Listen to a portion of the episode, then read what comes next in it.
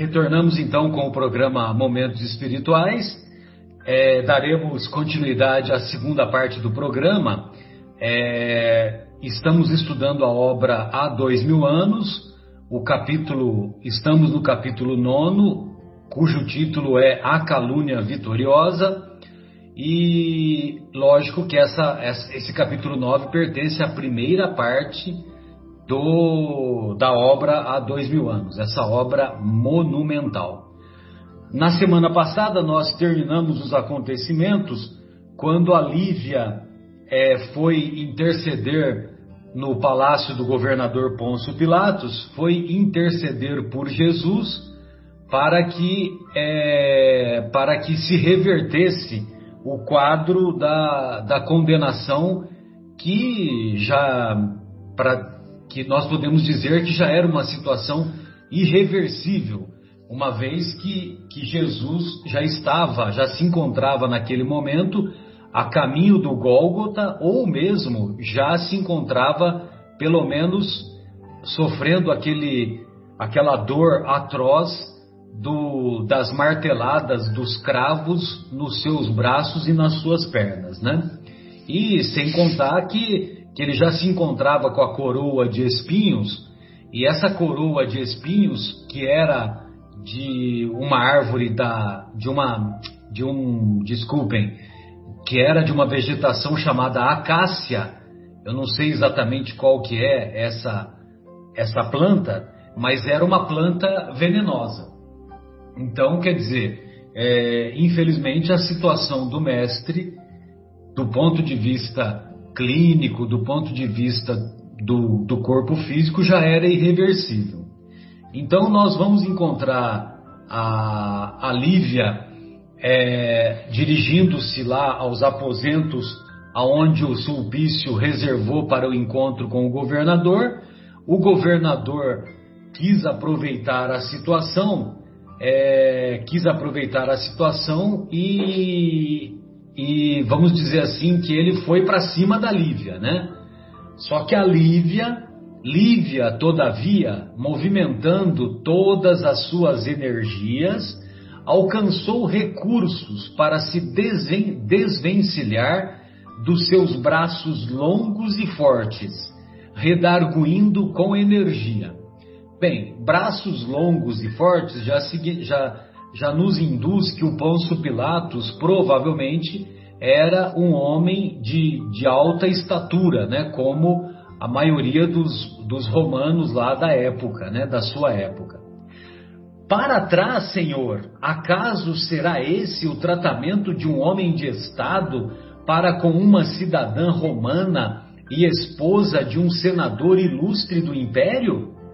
E ainda que me faltassem todos esses títulos que me deveriam dignificar aos vossos olhos cúpidos e desumanos, suponho que não deveríeis faltar neste momento com o comezinho dever de cavalheirismo respeitoso que qualquer homem é obrigado a dispensar a uma mulher. Então, quer dizer, longe de ter uma atitude cavalheiresca, ele ainda, é, ele ainda levou essa, essa recusa firme, enérgica da Lívia e, logicamente, que a Lívia não facilitou a situação que o governador achou que estava nas mãos dele. O governador estacou ante aquele gesto heróico e imprevisto, estacou, quer dizer, ele ficou parado, né? Ficou inerte, felizmente, ante aquele gesto heróico e imprevisto, tão habituado estava ele aos mais avançados processos de sedução. Então ele achou que ia ser uma, uma presa fácil, né? que ele ia conseguir o seu intento com facilidade, porque ele estava acostumado lá com os processos avançados de sedução, né? Será que eles ensinam isso nas faculdades de direito? Processos avançados de sedução? A resistência daquela mulher espicaçava os desejos de vencer-lhe o orgulho nobre e a virtude incorruptível.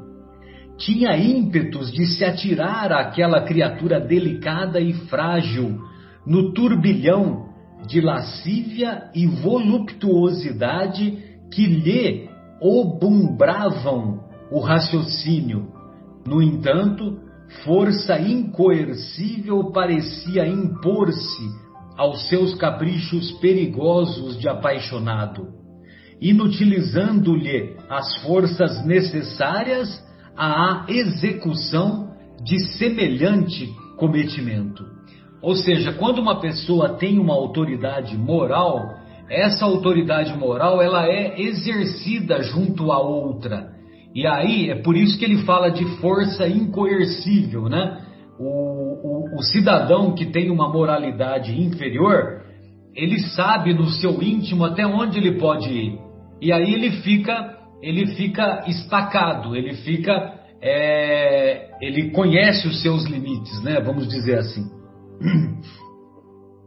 Neste Comenos, a esposa do senador, lançando-lhe um olhar doloroso, no qual se podia ler toda a extensão do seu sofrimento e do seu desprezo em face do ultraje recebido, retirou-se. Então ela deu um olhar doloroso, retirou-se profundamente emocionada com o cérebro fervilhante dos mais desencontrados pensamentos.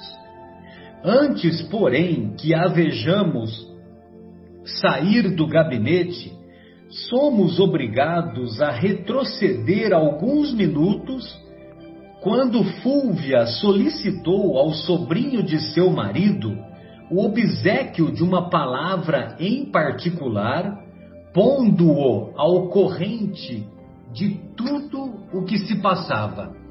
Então, é nessa hora que a gente reconhece a grandeza do texto do Emmanuel, porque parece que você está você tá assistindo um filme, né?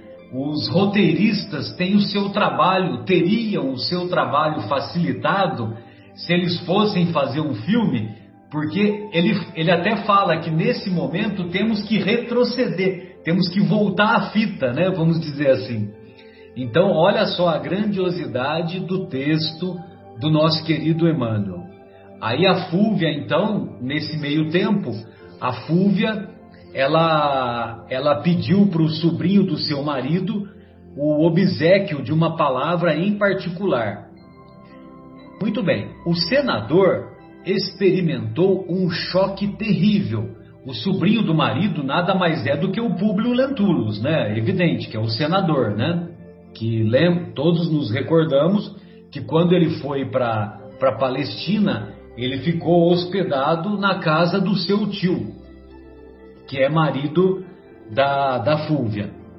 O senador experimentou um choque terrível no coração pressentindo que a prevaricação da mulher estava prestes a confirmar-se diante dos seus próprios olhos, e contudo hesitou ainda em hesitou ainda acreditar em semelhante vilania, em semelhante malvadeza.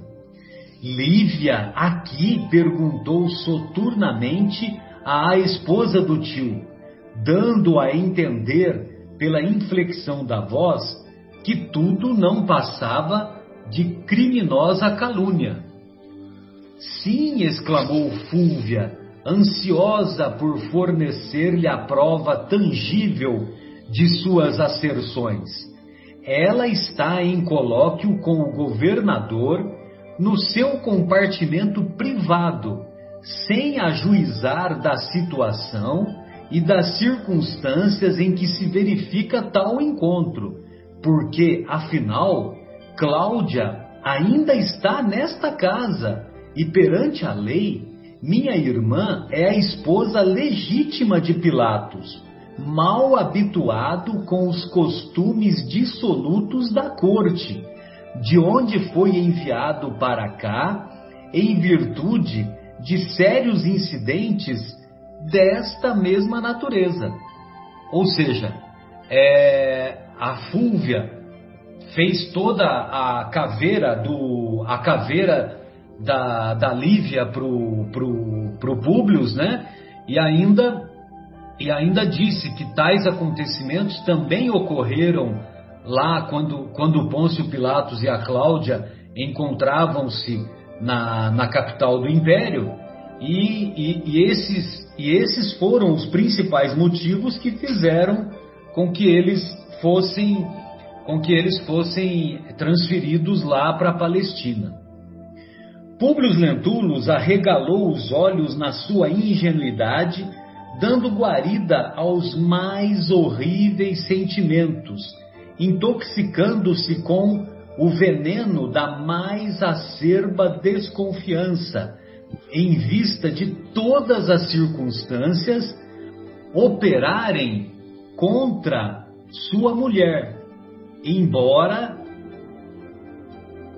desculpem, embora jogasse ele no assunto com os mais vastos cabedais da sua tolerância e liberalidade. É, agora então a gente passa para o nosso querido Marcos, né, Marcos? Nesse momento mesmo, aí, Marcelo. nesse momento, como que se dão os acontecimentos? Antes, posso, posso, fazer um comentáriozinho aí, Marcelo? Opa, fica à vontade, sem dúvida. E Marcos, só um segundinho, tá? Pois não, pois não, Fabinho. Então, Aqui me chama a atenção essa parte que fala assim, ó. Publius Lentulus arregalou os olhos na sua ingenuidade. Aqui que vem, ó. Dando guarida aos mais horríveis sentimentos. Então, aqui que, aqui que mora o problema. Dando guarida a esses horríveis sentimentos, né? E ele intoxicou-se com o veneno da desconfiança. Então, um, um, um, ser, um ser que ora e que vigia, né? Ou um ser que já está, é, que está reto, né? E que está confiante é, na providência, confiante na circunstância, ele não, ele não teria caído nessa, nessa situação aí. Né? Não teria dado essa guarida. E aí ele estava completamente vulnerável porque por causa da, da, da característica orgulhosa, né, é, autoritária e pouco pouco atenta, né, às, às verdades ver, verdades verdadeiras, às verdades espirituais. Então por isso ele não vigiou aí essa situação e ele caiu. O que está onde todos nós estamos expostos, né? Que sirva para nós como lição. Isso daí. Exatamente. E sem vigiar e orar, fica fácil de cair em tentação. Muito, Bem lembrado. Verdade, verdade. Muito bom, obrigado, Fábio. Pois não, Marcos, gostaria de ouvi-lo então a continuidade aí dos acontecimentos. Ah, perfeito. Eu vou esse pedaço que eu vou ler é o, acho que é o cume deste capítulo, né? Exato, exato. O título do capítulo.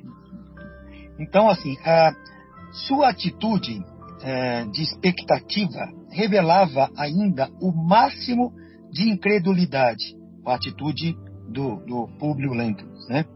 É, com respeito às acusações que ouvira, mas observando a caluniadora, o seu angustiado silêncio, acudiu ansiosa, exclamando: ou seja, a Fúvia, quando viu o angustiado silêncio do, pub, do, do, do, público, ela já, opa, deixa, é a minha vez, deixa eu entrar agora com os dois pés na, na medalhinha, né? Aproveitando esse hiato. Diz assim Fúvia, Senador, acompanhai-me através destas salas e vos entregarei a chave do enigma, porquanto verificareis a leviandade de vossa esposa com os vossos próprios olhos. Então ela iria levá-lo até a janela para que ela visse, para que ele visse a cena. E ele responde: Desvairais? Né? Tá louca? Perguntou ele com a serenidade terrível. Ou pelo menos tentando ser, né? tentando ser. Quando, como o Fabinho falou, ele já havia dado guarita para aquelas desconfianças, já estava dentro dele. Então ele não estava querendo deixar transparecer isso. Né? Então, serenidade terrível. E continuou ele: um chefe de família de nossa estirpe social, a menos que uma confiança mais forte lhe outorgue esse direito, não deve conhecer as intimidades domésticas de uma casa que não seja a sua própria. Né? É, ou seja, ele diz, sabia da, da, da, da situação, né? E, e acho, acho, que é isso que eu entendi aqui, né? A menos Ele da... falou assim: Eu não vou entrar na casa do Pilatos. Você está querendo me conduzir para dentro da casa dele, mas eu não vou passar por dentro da casa dele, que isso é da intimidade dele, né? Eu não posso passar por aí. Aí foi aí que ela falou: Então vem na janela. Ah, perfeitamente. Isso mesmo, Fabinho. Muito obrigado.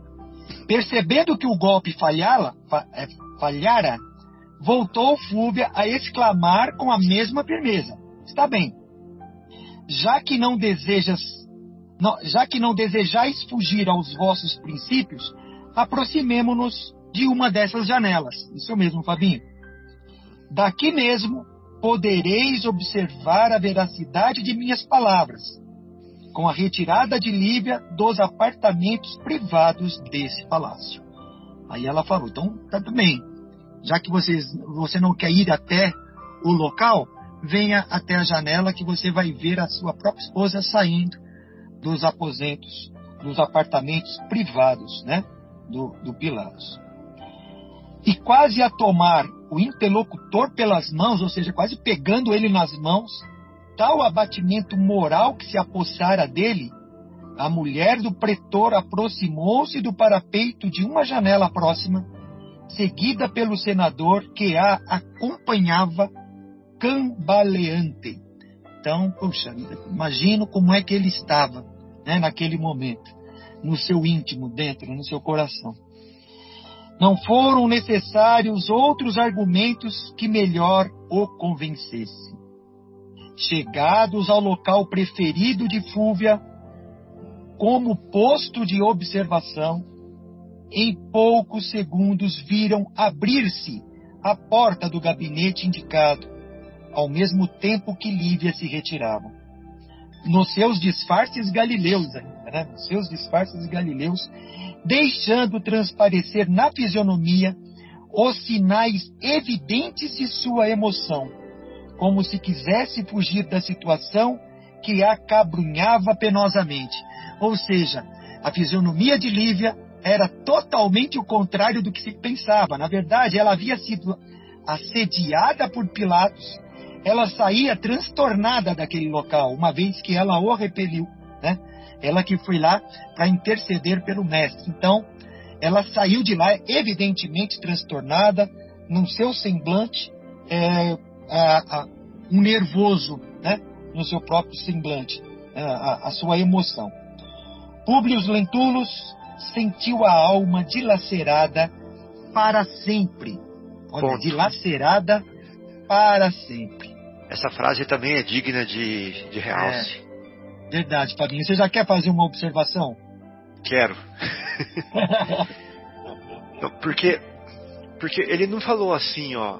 Publio Lentulus sentiu a alma dilacerada é, enormemente. Uhum. Ele não falou por, por, por, longos séculos. Ele não falou é, profundamente, é, mais do que se pode imaginar. Ele falou assim: para sempre. Isso uhum. significa que a alma dele está dilacerada até hoje. Até hoje. Marcou Entendeu? ele, né? É, isso, isso foi uma lição da eternidade para ele. É. No, no, livro Palavras de Vida Eterna, ele escreve assim: ó. É, vida é a experiência digna da imortalidade. Nesse momento aqui, é, ele teve uma lição imortal, né? Ele sentiu a alma dilacerada para sempre. E você pode ter certeza que criou-se um hiato, né? um abismo entre ele e a Lívia em, em termos de é, espiritualidade nesse momento aí, aonde ele foi para um extremo, ela foi para o outro. Né? E, e essa distância, com certeza ele ainda está lutando para vencer. Né? Com certeza. Porque aí a gente vai ver demonstrações de que ela está no mesmo nível do, de discípulo, ela está. Aí já ela, ela, ela conseguiu alcançar. E ele foi parar lá nas. É, é, lá nas, nas zonas né, inferiores do seu mundo é, orgulhoso e, e, autoritário por muito tempo, né, onde só a dor vai conseguir resgatá-lo. Então eu achei essa frase aí digna de, de, de realce. Muito bom, Fabinho. E, e como lembrou-nos Chico Xavier antes do seu desencarne, é, é, Emmanuel teria encarnado, né? ou ele estaria nesse momento encarnado nesse planeta. E provavelmente ele encarnado tem essa marca ainda no seu, como, como você disse, né, Fabinho, para sempre. E luta nesta encarnação ainda para diminuir essa, essa distância. É, muito bom. Muito obrigado. Excelente. É, considerou, continuando, né? Considerou, num relance, que havia perdido todos os patrimônios de nobreza social e política, de envolta com as aspirações mais sagradas de seu coração. Olha, essa também. Essa também, olha que coisa, hein? Havia perdido todos os patrimônios de nobreza social e política de envolta com as aspirações mais sagradas do seu coração. Diante da atitude de sua mulher, considerada por ele como indelével ignomínia que lhe inflama o nome para sempre. Infamava, Supor... infamava. Infamava, né? É, trazia má ah, fama. Infamava, trazia má fama, isso, isso. Isso. Que lhe infamava o nome para sempre.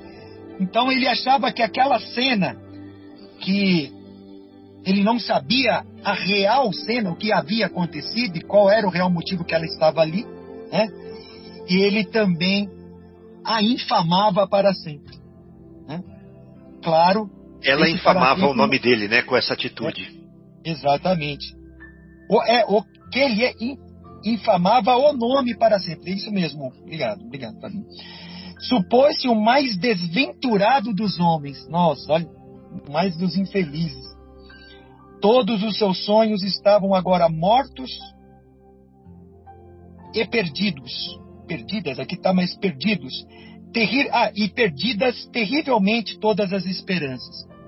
Para o homem, a mulher escolhida representa a base sagrada de todas as realizações em sua personalidade nos embates da vida.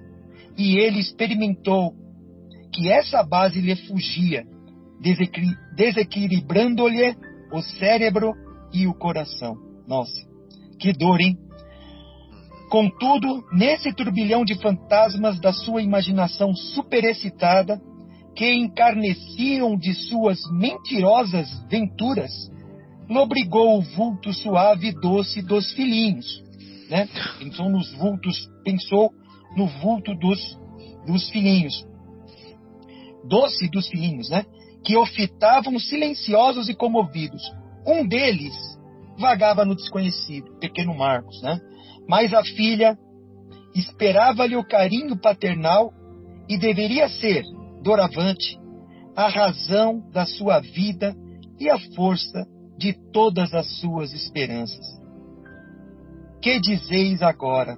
exclamou Fúvia, triunfante, arrancando-o do seu doloroso silêncio. Terrível, né? Meu Deus, que cena é, foi essa? Para ele, né? Porque quando não olhamos a realidade e estamos envenenados com outros pensamentos, ficamos cegos. Ficamos cegos. Em qualquer situação, hoje, ontem, sempre. Envenenados por palavras de pessoas maldosas, sem ter o conhecimento real da situação, normalmente nós tomamos rumos não muito sagrados, né? E foi também o que aconteceu com os pensamentos de, de Públio Lentulus. Lamentável. Bom, vamos ver na sequência agora como é que se desenvolve as histórias. Ô Mauro, Mauro, antes do Mauro começar, é, eu quero perguntar para o Fabinho. Fabinho, o que dizeis agora?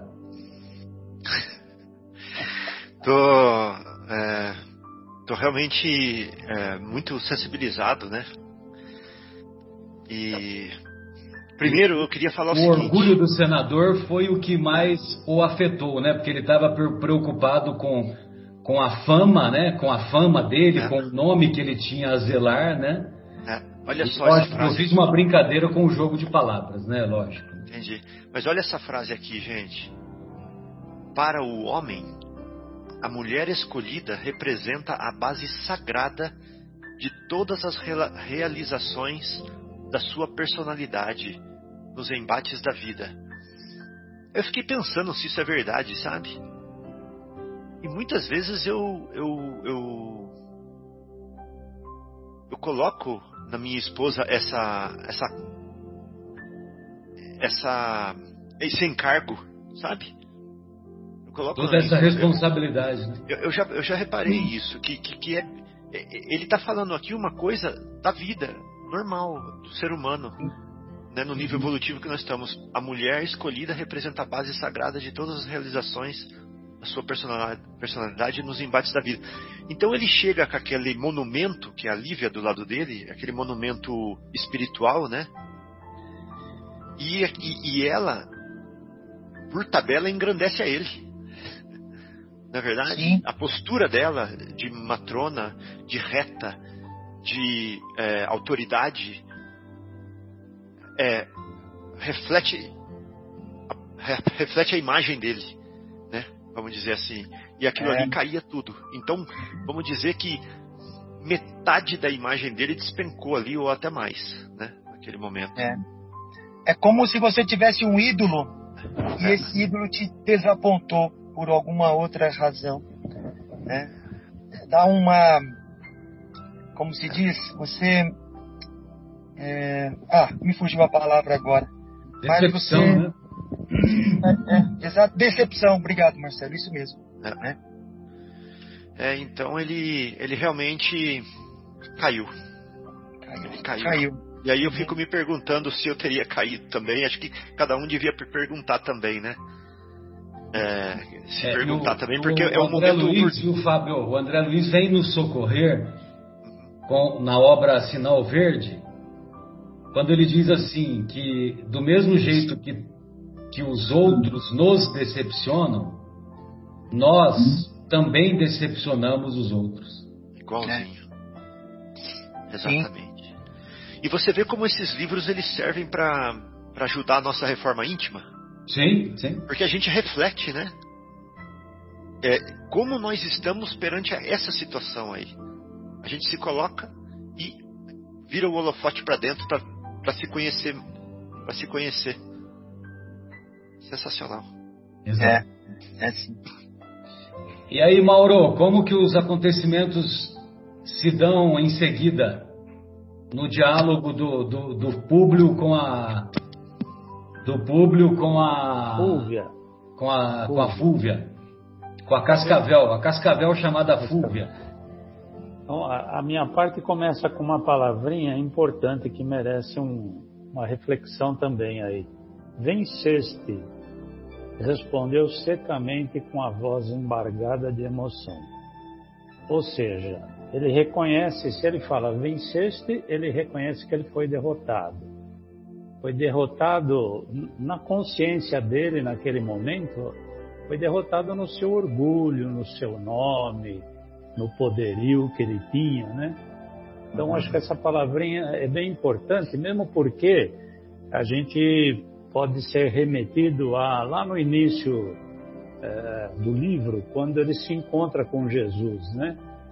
E a partir do momento que ele não tem a renovação que ele teve oportunidade de ter, né? Jesus fala para ele alguma coisa assim: então, tome cuidado com a sua conduta daqui para frente, que você pode ter sérios problemas por não ter aproveitado essa oportunidade de renovação, né?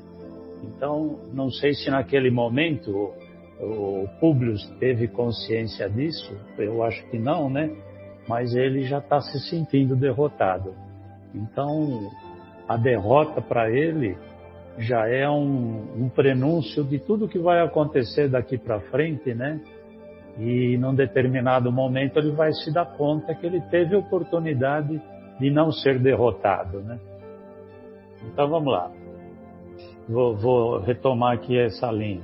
Venceste, respondeu secamente com a voz embargada de emoção. Respondeu para Fúvia, né?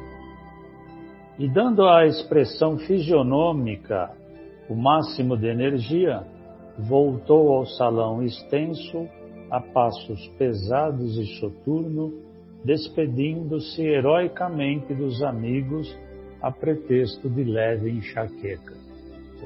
Não deu o braço a torcer para os amigos ainda, né? Senador, Mauro, Mauro. espera. Oi. É, se ele fosse um pouquinho mais humilde, como que ele poderia ter saído dessa situação, né? Em vez de já pegar e falar assim, olha, é, você venceu, né? E se ele fosse um pouco mais humilde, como que ele poderia sair dessa situação? Ele poderia ainda ter falado assim, é, realmente é a minha mulher. Mas eu vou conversar com ela e com certeza tem alguma coisa acontecendo aí que eu não estou entendendo. Né? Exato. Ele poderia ainda falar assim, poxa, é, eu ainda assim, ainda assim, a dignifico e a valorizo e creio nela. E você é, vai ainda ter notícia é, do porquê dessa, dessa visita inesperada dela aqui e me dê a chance de conversar com ela. E chegar lá na maior da humildade e perguntar o que aconteceu. Né? O que aconteceu? Mas o orgulho não deixa. E, ele, e, e quando o orgulho é exacerbado, acho que a gente passa a ter companhia de seres que não, não nos influenciam bem. Não vamos falar influenciam mal, né? Mas não nos influenciam bem. Então acho que ele estava tava perturbado, sem dúvida, né? E isso levou ele a, a, a não refletir com parcimônia, com cuidado, já que ele conhecia a Lívia, né? Então ele deu mais valor a, a especulações que colocaram para ele, né? Do que no histórico familiar que ele tinha, na vivência. Isso é uma, é uma característica do orgulho, né? A gente passa a pôr uma, uma venda na frente dos olhos e acha que o mais importante somos nós, né? Não importa os outros. Alguma coisa assim. Mas realmente é, é uma situação difícil, né? Se a gente se coloca no lugar, a gente não pode condenar, como não pode condenar ninguém, né? Já que a gente não deve julgar ninguém, mas se a gente se colocar na, na posição do, do público naquela situação, né? Realmente os indícios todos é, nos levam a, a, seguir caminhos errados, né? Então a gente tem que ter uma visão muito clara pela frente, né? E, mas aí é uma visão mais espiritual, mais intuitiva de como proceder, né? Visto que a gente ainda é, somos seres na caminhada, né? Talvez no início da caminhada é difícil, né? A gente é, refletir com esse com esse bom senso e com a altivez necessária, né? Então, continuando, dando esse. Aqui eu já li, né? Ele, ele, ele saiu do recinto a pretexto de uma enxaqueca. Senador, esperai um momento. O governador ainda não voltou dos seus aposentos particulares, exclamou um dos patrícios presentes. Muito agradecido, diz Públio gravemente. Mas os prezados amigos vão me desculpar hão de me desculpar a insistência, apresentando minhas despedidas e agradecimentos ao nosso generoso anfitrião. Generoso anfitrião, isso daí ele falou da boca para fora, né? É, sem mais delongas, mandou preparar a liteira que o conduziria de regresso ao lar, pelas mãos fortes de escravos de modo a proporcionar algum repouso ao coração supliciado por emoções dolorosas e inesquecíveis. E enquanto o senador se retira profundamente contrariado, acompanhemos Lívia de volta à praça a fim de notificar os dois amigos o resultado improfícuo da sua tentativa. Aí novamente ele dá uma pausa no filme, né? E, e volta para o passado, é que nem o Marcelo falou. Aí o roteirista voltou um pouquinho a fita. Dolorosas amarguras lhe pungiam o coração. Jamais pensara na sua generosidade simples e confiança que, a, que o procurador da Judéia pudesse receber-lhe a súplica com tamanha demonstração de indiferença e impiedade pela sua situação de mulher. A Lívia, você vê como ela tinha uma pureza de coração, né? Porque mesmo ela sabendo que o, que o governador já tinha se é, pronunciado é, pronunciado não, mas já tinha se insinuado, né, melhor dizendo, no passado sobre ela, né? Mesmo assim, ela resolve procurá-lo, achando que talvez uma uma fagulha de bondade pudesse ainda lhe restar no coração, né? É, já, é, é então procurou refazer-se daquelas emoções, se aproximando de, da Ana e do tio, porquanto lhe competia ocultar aquele desgosto no mais íntimo do coração. Então, quando ela chega junto a ambos os companheiros humildes da mesma crença, deixou expandir a sua angústia, exclamando pesarosa: Ana, infelizmente tudo está perdido. A sentença foi consumada e não há mais nenhum recurso. Ela está ela tá muito triste porque ela vê que tudo aquilo que ela passou foi em vão. Né? O profeta carinhoso de Nazaré nunca mais voltará a Cafarnaum para nos levar às consolações é, brandas e amigas.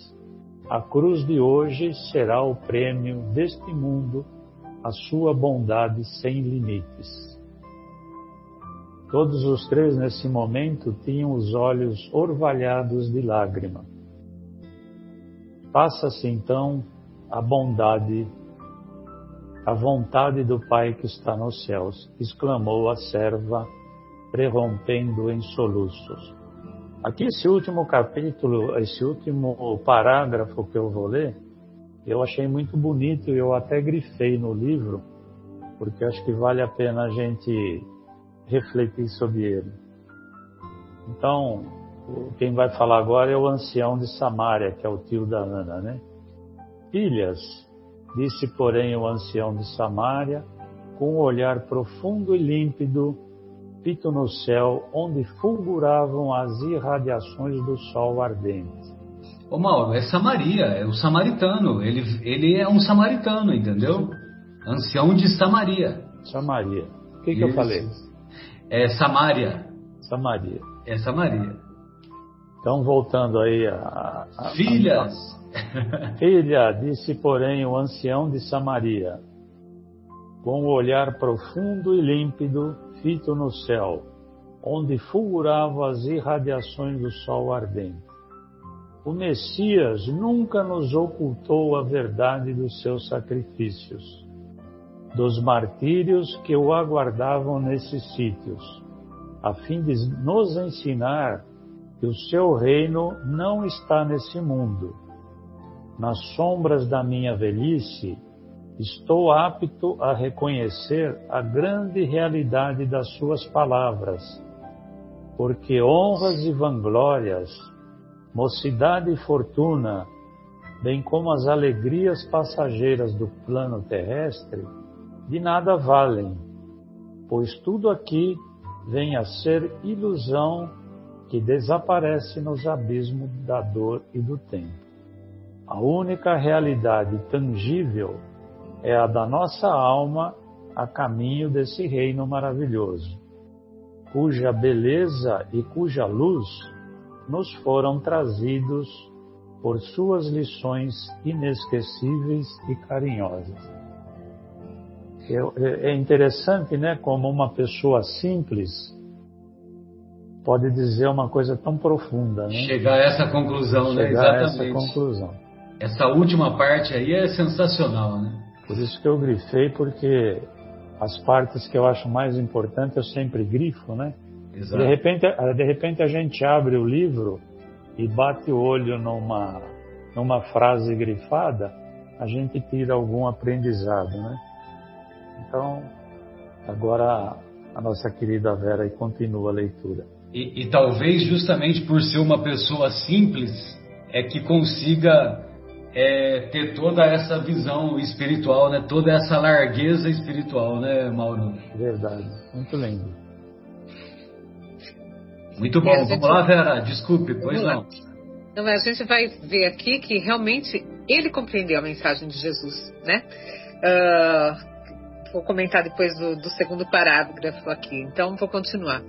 Mas, obtemperou Ana, entre lágrimas, nunca mais veremos a Jesus de Nazaré, confortando-nos o coração. Que dizes, filha? exclamou Simeão, com firmeza. Não sabes então que o Mestre afiançou que a sua presença consoladora é sempre inalterável entre os que se reúnem e se reunirão neste mundo em seu nome? Regressando agora, a Samaria, erguerei uma cruz à porta da nossa choupana e reunirei ali a comunidade dos crentes que desejarem continuar as amorosas tradições do Messias. Olha só, começando a primeira igrejinha lá.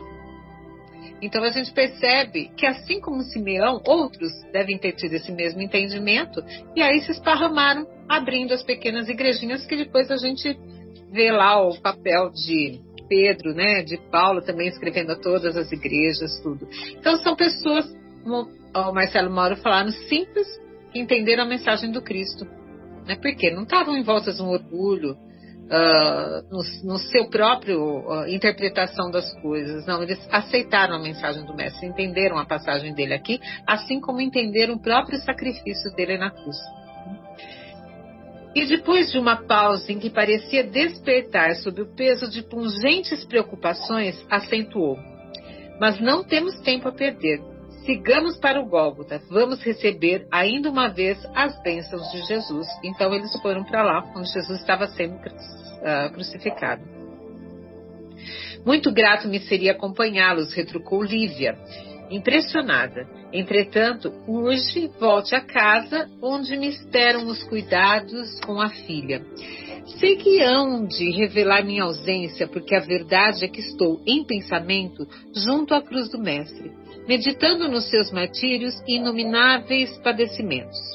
Meu coração acompanhar essa, é, acompanhará essa agonia indescritível e que o Pai dos céus nos conceda a força precisa para suportarmos corajosamente o angustioso trânsito.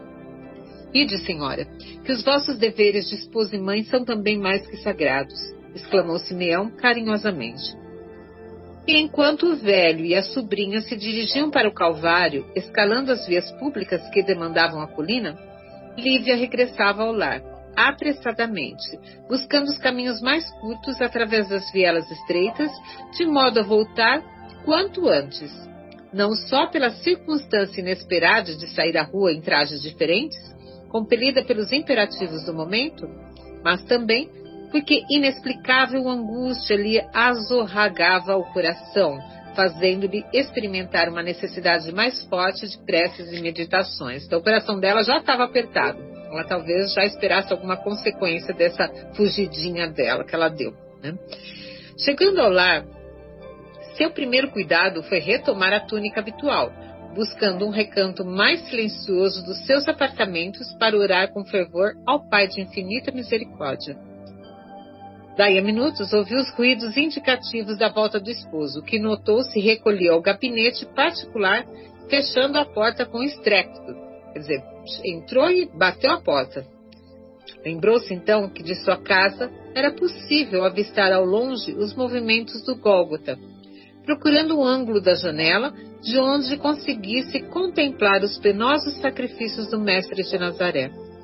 Bastou buscasse fazê-lo para que enxergasse nas eminências do monte o grande ajuntamento de povo, enquanto levantavam as três cruzes famosas daquele dia inesquecível. Então, aquela busca da casa dela, de uma janela, né, tentar ver o que estava acontecendo lá na crucificação. Aí ela aqui descreve, Emmanuel descreve, a colina era estéril, sem beleza, e através da distância podiam seus olhos lobrigar os caminhos poeirentos e a paisagem desolada e árida sob um sol causticante. Então é essa a descrição de onde Jesus estava sendo crucificado, o momento, né? Porque a gente pode, conforme o momento, a gente pode até ver beleza nas paisagens estéreis, mas não era esse o momento. Ele fala paisagem desolada e árida. Árida por causa daquele momento crucial. E sob um sol causticante ainda. Imaginem, crucificado, né? Os três, não só Jesus, os três. Um sol causticante. O que deveria ser aquilo lá? Sol Agora causticante de vinhedo é uma coisa, né, Vera? É. Então, uh, vocês viram que eu deixei vocês quietinhos aquela hora para vocês refletirem, né, sobre orgulho masculino. Nem falei nada, que vocês continuem suas reflexões. Vamos lá, Fábio. Tá bom, Vera. Obrigado. Então, a Lívia, é, depois de haver olhado pela janela, né, e visto aqueles caminhos poeirentos e visto a movimentação no Gólgota, ela orava com toda a intensidade emotiva do seu espírito, dominada por angustiosos pensamentos.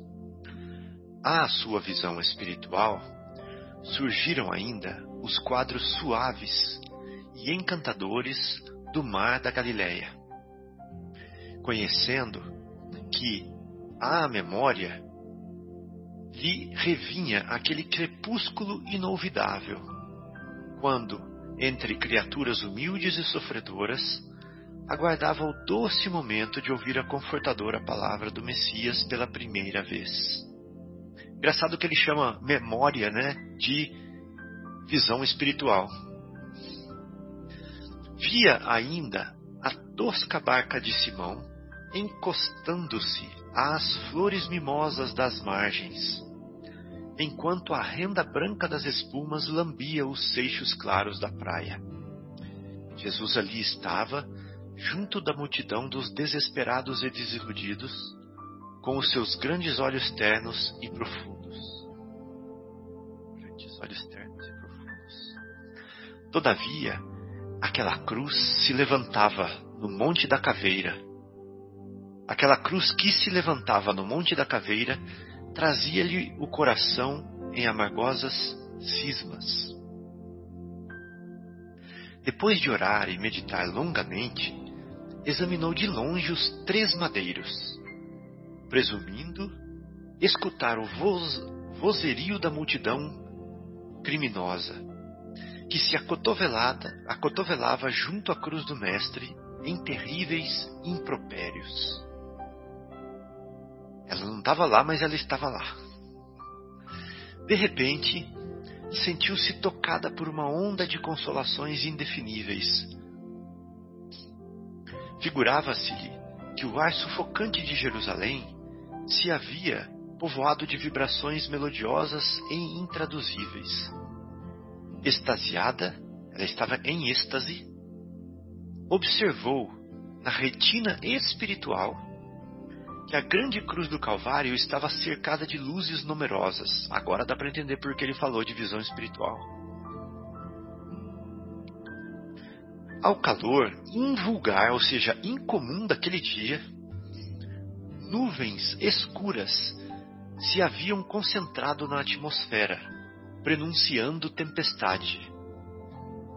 Em poucos minutos, toda a abóboda celeste permanecia represada de sombras espessas.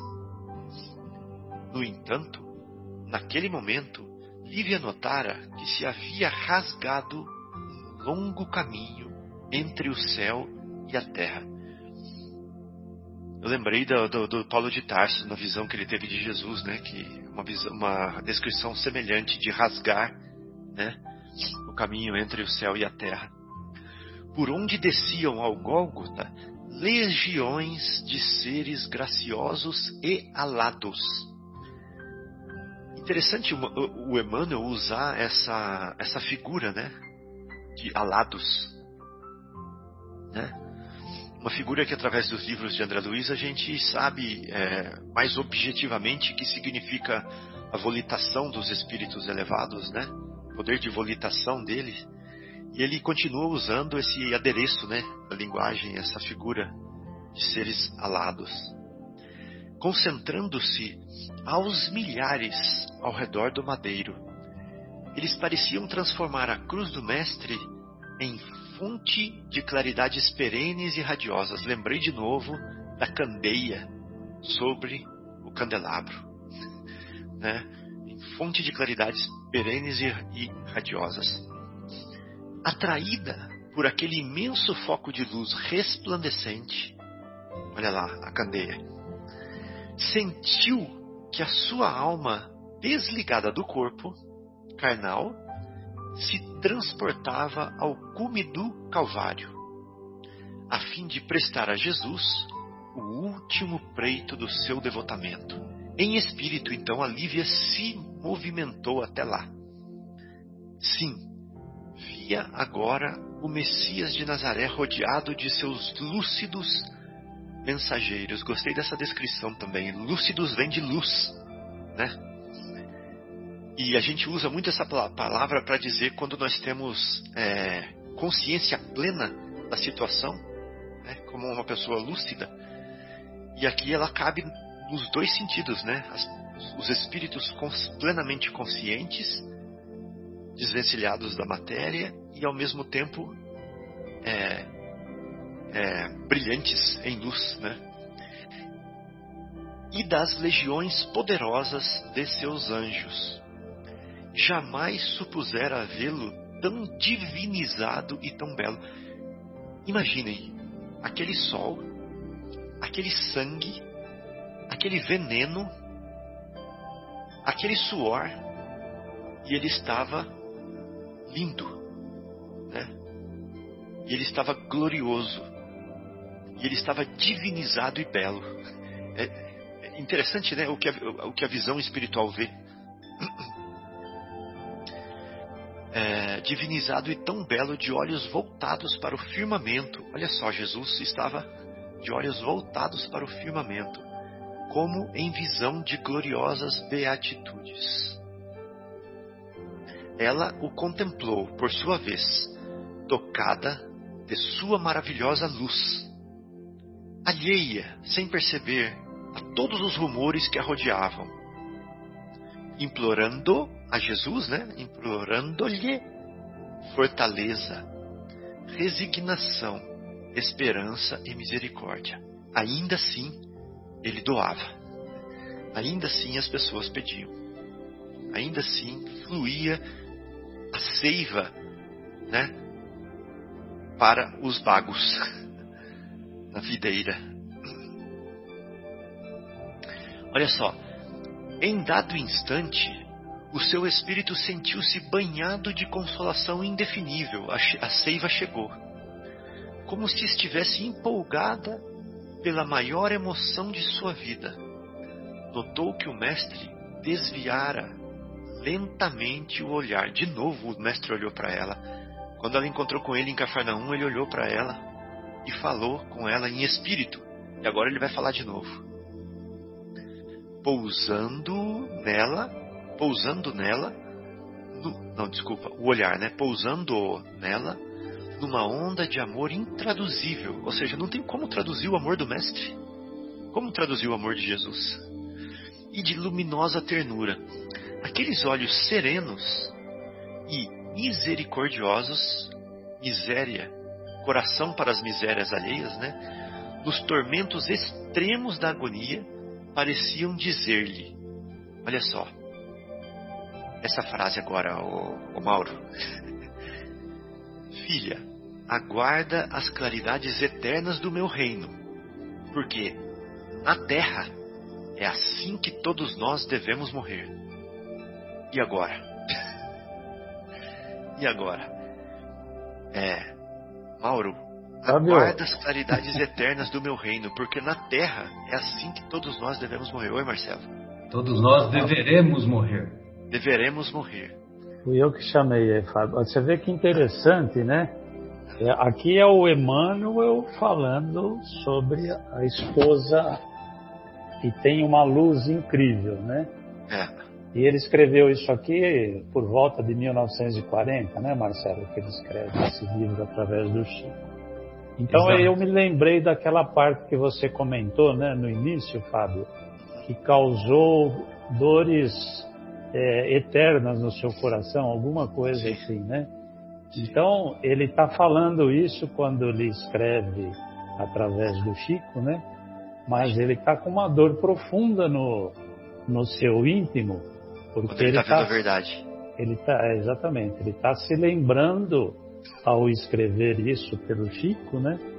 Do que ele poderia ter feito e não fez e, enfim, aquela dor, como, como é que está a, a é frase lá que você colocou, que era... Para é, sempre, né? Para, para sempre. sempre uma, assim. dor para. O coração, o coração seria dilacerado para sempre, né? Apesar dele já estar tá numa condição bem mais evoluída, né? Como mentor do Chico, falando coisas maravilhosas, né?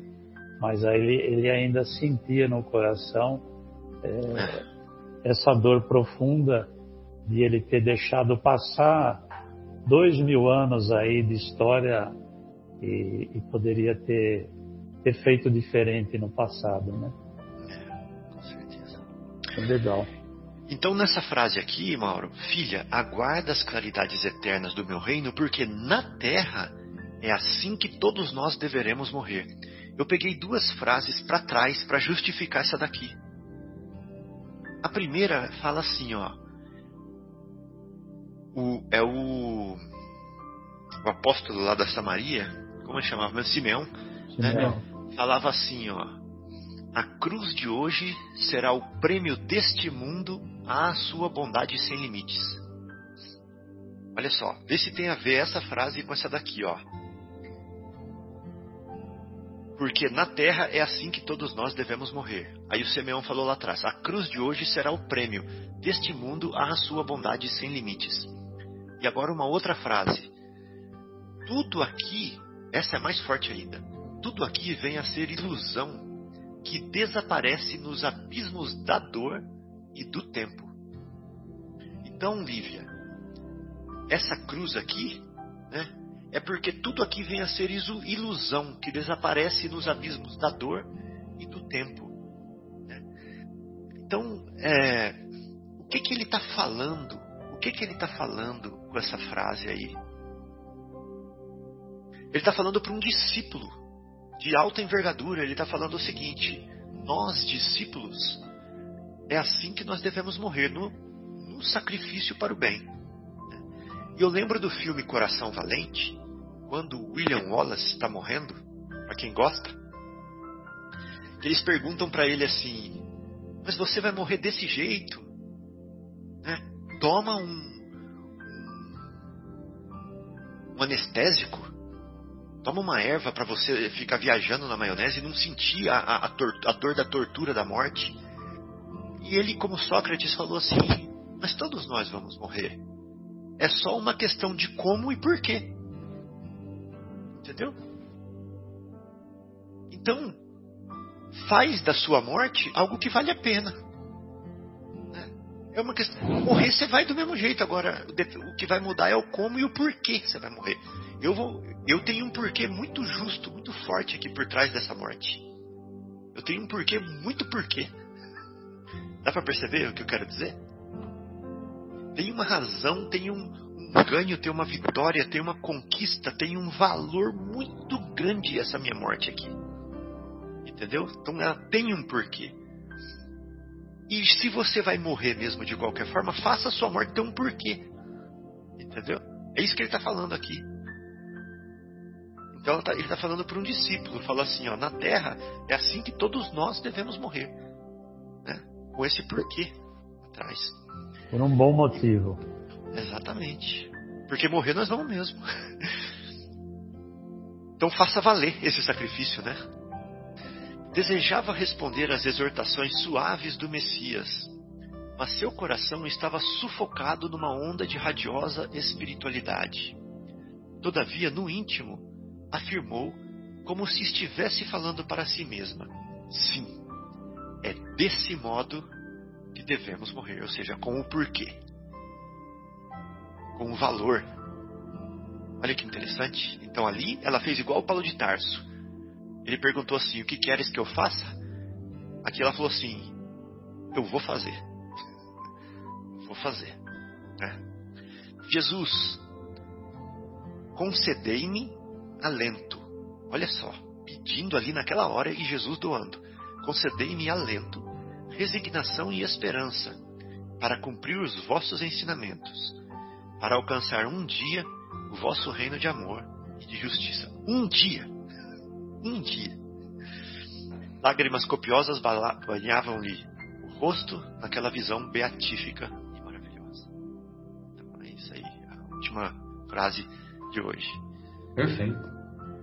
Aí a gente deixa os acontecimentos para a próxima semana, né? É isso aí. Sensacional, né? Porque vai mudar agora a vibração, né? É, essa, essa visão espiritual que ela teve, eu confesso que eu não me lembrava. Por isso que é bom a gente reler Eu- essas eu obras. ta- Eu também não me lembrava. É, que é uma visão, a visão espiritual que ela foi transportada lá, né, ao encontro do mestre por causa da, da prece fervorosa que ela fez, né? É. E você se lembra que lá em Cafarnaum ela teve uma visão espiritual também, Teve. né? Interessante. Teve no, no momento da cura da filha, né? Que com certeza são daquelas mediunidades dos espíritos é, despojados já das, dos vícios, das tentações, das ilusões, né? Não é uma mediunidade outorgada ou emprestada para trabalho, é uma mediunidade natural conquistada pelos, pelos espíritos lúcidos. E outra coisa também é que, veja você, né, Fábio, que é, o, quando lá na, na obra Paulo e Estevão, o Ananias fisicamente estava acompanhando o espetáculo da cruz, né? E num determinado momento, o olhar dele, Ananias, cruza com o olhar de Jesus, né? E Jesus não fala nada. Jesus só olha para ele e aquele olhar representou para o Ananias um convite, um convite convite irresistível, né? Um convite irresistível. E o Ananias foi atrás e tornou-se o grande, é, o grande, a, a pessoa que que, que, que tornou-se a responsável pela pela transformação de Paulo de Tarso, né? E, e, e ela foi transportada para lá na visão espiritual, na visão espiritual, e Jesus não só a incentiva, como também consola naquele, naquele diálogo espiritual. Né?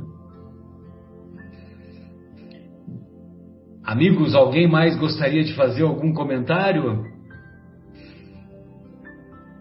Podemos nos despedir?